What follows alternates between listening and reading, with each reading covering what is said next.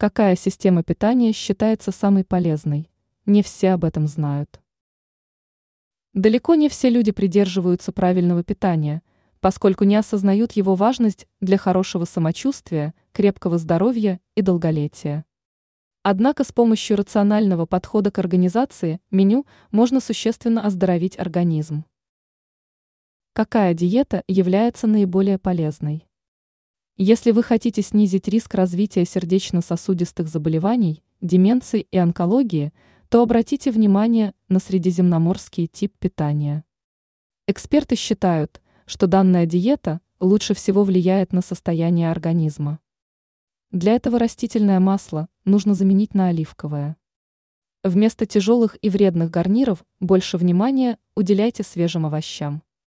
При данном подходе к питанию в рационе – должны присутствовать орехи и молочные продукты. Однако есть и некоторые неожиданные запреты.